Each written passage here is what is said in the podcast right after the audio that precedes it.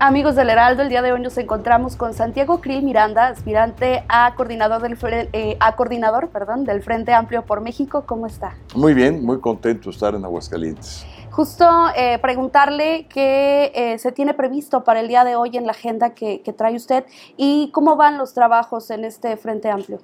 Bueno, pues la agenda es una agenda muy intensa. Este, voy a encontrarme con los militantes de mi partido con lo que llamamos nosotros Sistema PAN en una segunda reunión, que son los coordinadores parlamentarios, los diputados federales eh, eh, y también diputados locales y dirigentes del partido.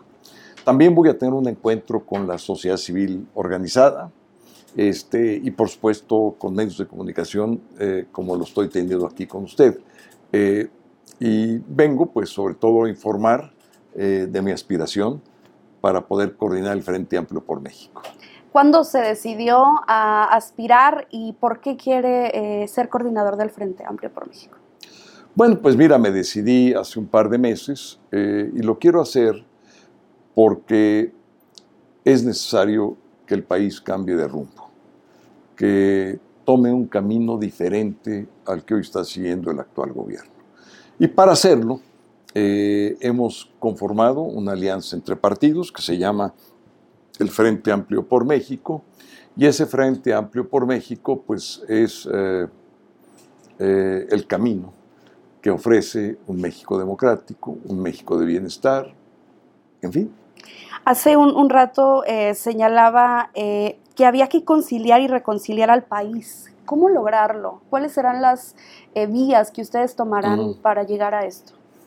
Pues mira, eh, eh, eh, en primer lugar, no seguir sembrando la semilla del odio, para empezar. no confrontar a fuerzas opositoras, ni a opiniones críticas, ni presionar a, quienes piensan diferente, no tratar de controlar a los poderes públicos, no destruir instituciones, eh, pues es toda una serie de actos los que van a ir conduciendo a un proceso de reconciliación, abrir el diálogo entre todos, por más distinto que pensemos. Entonces todo esto pues va a ayudar. ¿Cómo ha sido enfrentarse a, eh, pues de cierta forma, estos ataques que genera Morena hacia el Frente Amplio y estos intentos de pues tumbar eh, esto que ustedes están construyendo. ¿Cuáles son los principales retos a los que se están enfrentando actualmente? Pues mira, sobre todo eh, en este momento, eh, pues tenemos un presidente que es un coordinador de, de campaña de sus aspirantes, un presidente que ha adelantado los tiempos, un presidente que ha desbalanceado la cancha y aún no, no, no hemos iniciado. Eh, y ya vemos que todo el tiempo está él interviniendo. Entonces, pues eso, eso enrarece mucho el ambiente y sin duda va a afectar la competencia cuando esta inicie. Justo sobre ese tema, hace una semana estuvo con nosotros eh, Lorenzo Córdoba y nos comentaba que él vislumbraba un riesgo de un posible fraude por esta situación de favoritismo que se está eh, teniendo por parte del presidente y Morena.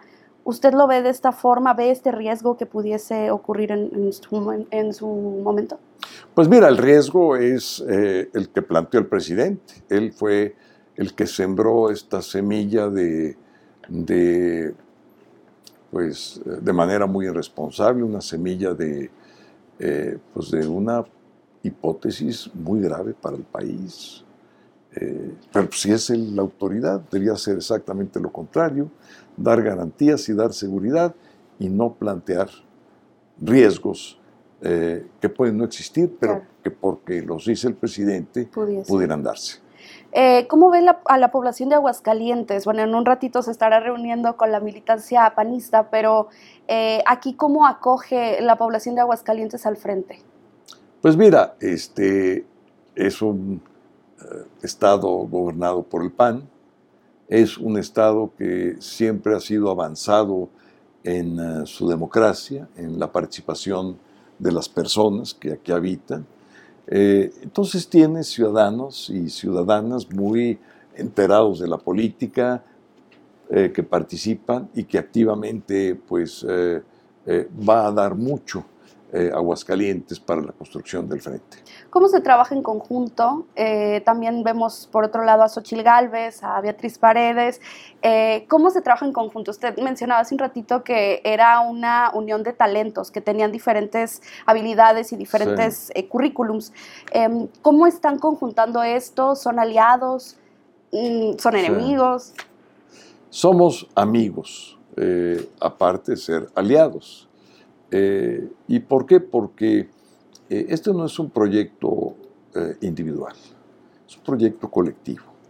y ni siquiera es un proyecto de los aspirantes, es un proyecto que representan a tres partidos y a cientos de organizaciones civiles.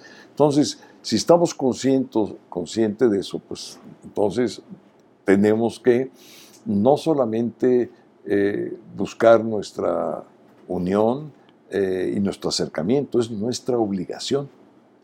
A nivel nacional, eh, ¿cómo ven la situación en general? Es decir, ¿hay un hartazgo que ustedes han identificado hacia Morena o a las políticas públicas que se están implementando y una necesidad de cambio? ¿O cuál es el sentir que usted percibe de la ciudadanía?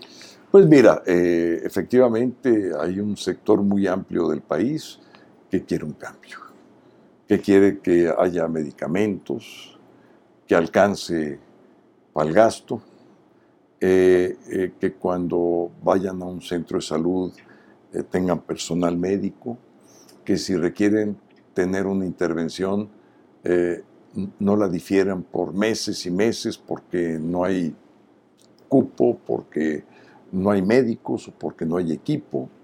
Eh, eh, un padre y una madre de familia quiere que sus hijos estén bien preparados, eh, con estudios de calidad, tener buenos servicios públicos, que hoy no tenemos la seguridad.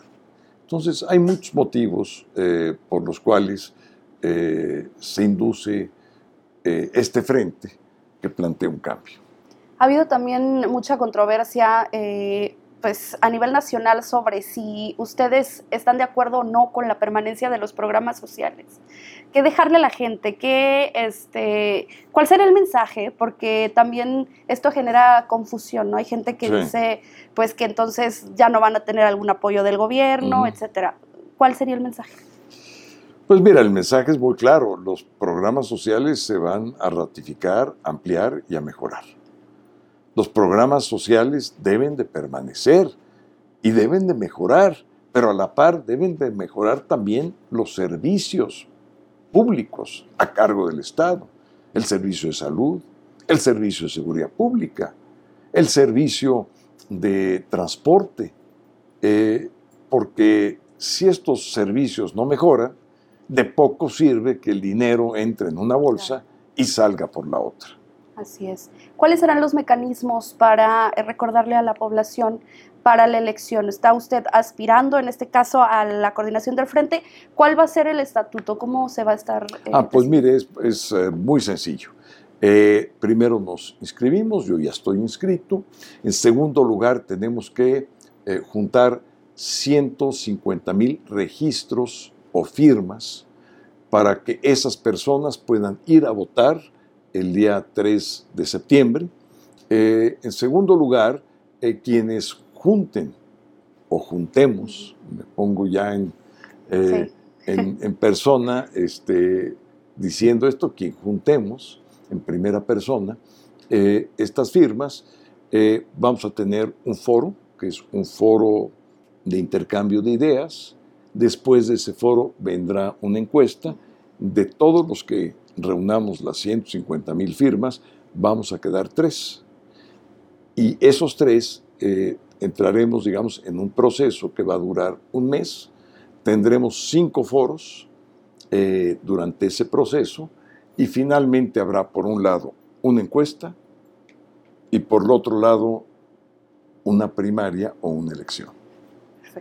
¿Algún mensaje final para la gente que lo está pues, viendo? Pues cómo no, este, he venido aquí a Aguascalientes, eh, le pido a la gente que en este momento nos esté observando eh, y escuchando, eh, que si está de acuerdo con las ideas del Frente, del Frente Amplio por México, vaya, regístrese y firme por Grill.